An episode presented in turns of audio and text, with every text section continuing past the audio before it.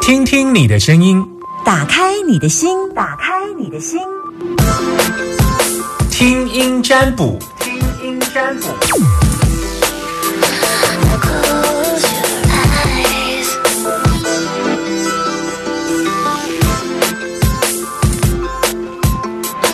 好，听听你的声音，打开你的心门，来跟大家说一下，听声音占卜。听声音占卜的基础是使用的是易经卦哈。那我我我学的是我我呃梅花占卜。梅花占卜的意思是大概在呃魏晋南北朝时代哈，然后它使用的就是比较后代时期的。嗯，我大概改良了比较多东西。嗯嗯，以前可能你会印象当中看到一只乌龟，它抖一抖把金钱抖出来。嗯，这这太。不太适合我的 style，但是我们印证过，发现，呃，米米出门带米一包，然后把它抓三把出来也可以。那带米出来好像也不太好看。好了，那再带时尚一点的，好带水晶一包，然后里面就放了水晶原矿，然后这样会不会好看一点？稍微可以哈，嗯，我后来就改良成这样。嗯，我学的时候，其实老师教我用扑克牌的，还蛮有趣的哈。那现在呃，因为即将在十一月二号就要开课，然后呃，现在很多听众朋友已经报名了。那因为我们是小班制，额满就没有了。总共会有九堂课，九堂课当中会教你嗯。会教你，呃，从第四堂就会知道下个月的运势。那他既然是知道，我就会告诉你说，你要注意哦，下个月你的工作状况很奔波。然后，呃，我有看到你在卦里面展现出这个责任非常的大，但是你又甩不掉，而且你每天的工作时间因为太长，所以睡眠不足，就类似大家都会知道这样的状况。有些人会说，呃，你下个月呈现安逸的状态，或者下个月你要注意有一些合约罚单，或下个月注意。开车的时候有三宝突然冲进来，像这个部分也会从易经当中看见。那我会教你怎么样看，我会教你怎么样解，不用害怕，因为我就是来教你了解易经。我昨天嗯跟一般呃跟一般的同学在聊天，我说你们因为我教易经嘛哈，然后因为他们有学过塔罗，就问他说，哎，你们觉得易经比较简单还是塔罗？他说没有，易经好简单，易经好简单。他说为什么？他说那老师你教的很简单。其实我已经不断的改良到改良，我现在已经就是用什么样的方式来解释易经，你知道吗？用剧本，然后用呃呃场景跟道具，所以我现在解易经的方式是用这三种来做组装，拿什么样的剧本啊，在什么样的地方演剧。这一场剧呢，使用的道具要准备哪些？这样子解卦就会更加的轻松容易。因为我在我在每一次教易经，我要说让大家今天听完，今天马上通通都懂。你看，这是我多么对大家多么大的期待，所以我一定要想办法让他变得更口语、更简单、更轻松、更清楚、更明白、更一一听就完全懂。这样，所以即将在十一月二号开课。好，如果你想成为我的易经学生，我觉得。又非常的划算。我有朋友从呃学生是从台北下来，从新竹，然后这一班有一个两个，哎上上礼拜四有两个从斗六从云林啊，为什么？他说这个比他们在外面上课还便宜，外面上课大概一堂都要一两千块。我们又这么几百块的优惠价格，而且上两个小时，七点半到九点半，每个礼拜二晚上七点半到九点半，只花你呃九个礼拜的时间，你就可以很清楚的了解这样子。好。那么接下来是听声音占卜的时间，留给大家。那因为听声音占卜是我用为了用方便法嘛，因为你不在我身边，所以没办法抓卦，所以我用你的声音来取取这个呃易经卦啊。所以呃，但是说你们学易经卦的时候是抓三把，答案都是一样，因为解卦的方式都是一样的哈。那你现在如果碰到什么问题的话，你可以打电话进来问 Summer，不用担心，把你的问题，把你的状况跟我说。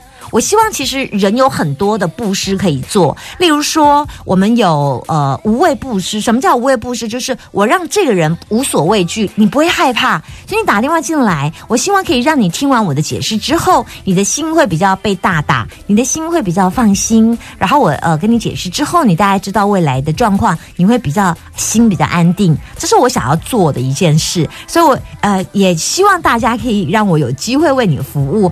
但是呃，就是你之前如果问过的话，再把机会留给别人，让更多的人可以把他的担心说出来。那我们现在开放零四二二零一五零零零，把你的担心跟我说，我等你一下哦。好，来零四二二零一五零零零。好，线上的电话就有点多了，零四二二零一五零零零，你担心什么？我跟我老婆离婚了，嗯但，是我们离婚的原因并不是我愿意的，嗯就是他跟我爸有争吵之后，他就跑回来跟我说他要离婚了。嗯哼对，那你就就不要答应他。可是我如果不答应他，他说那这样的话，要就是要把小孩带走，他他为什么要把小孩带走？他是让我选要离婚还是要留下小孩子。两个都不要。我说对啊，我说两个都不要。那嗯这样她说这样如果这样的话，那你永远看不到小孩子。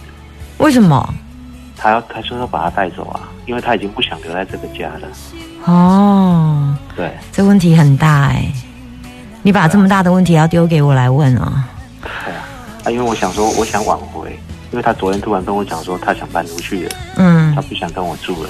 嗯，对，你你觉得合理的怀疑一下，如果他对你是没有感情的话，那他这个跟你爸爸吵架是完全没有关系。我的意思是说，嗯，他如果是爱你的，他跟你爸爸吵架，这是两件事。他顶多他不要再看到你爸爸就好了。不是他，因为他已经我们结婚五年了，但是我爸一直，我爸妈都一直不喜欢他。那就很简单，就让他们先暂时我，们是没有住在一起啊那。就暂时让他们不要接触就好。但是他就已经意气用事，他说一定要离婚。那是我，所以我们真的已经也离了。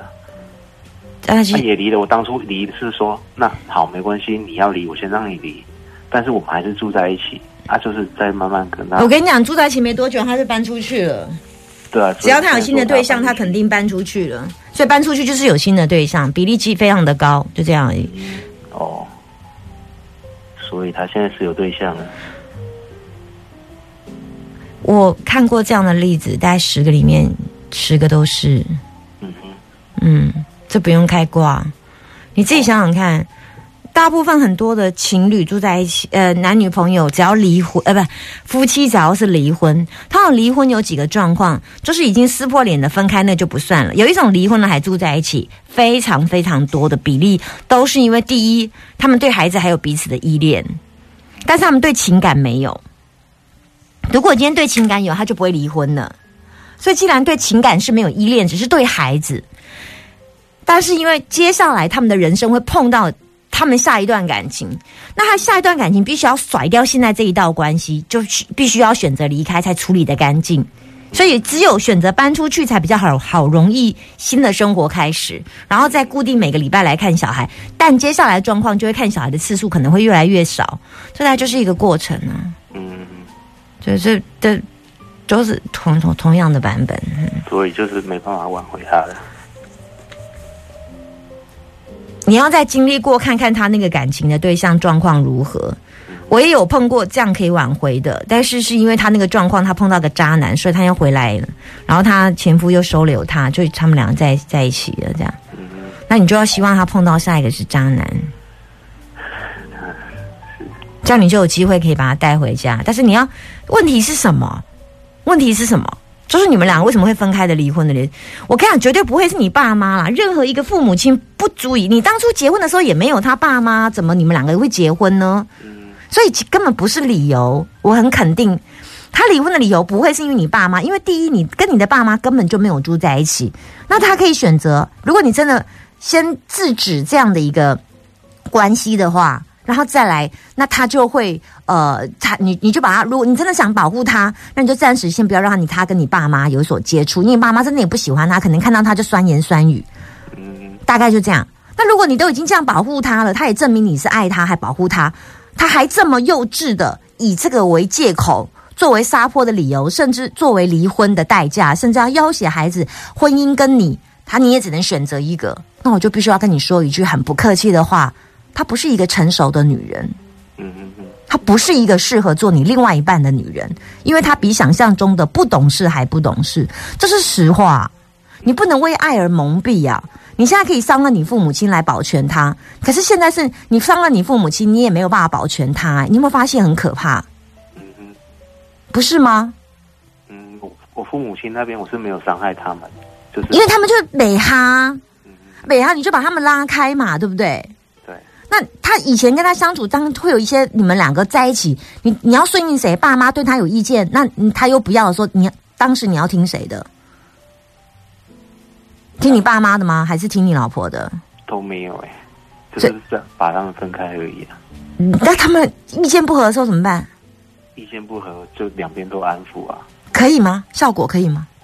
效果是一定不好啊，否则他今天就不会以你以你说他真的受不了你跟你爸妈而离为由而离婚嘛，代表你根本一定是没处理好嘛。嗯所以始作俑者你也要拿一半的分数啊。嗯嗯嗯所以你不能碰到问题的时候，一个是妈妈，一个是当然婆媳问题中间那个人处理的方式很重要。如果今天你处理的好，今天他就不会以这个作为借口了啦。对了，我今天给你介绍到这里哈。成五倍振兴，Movie Go！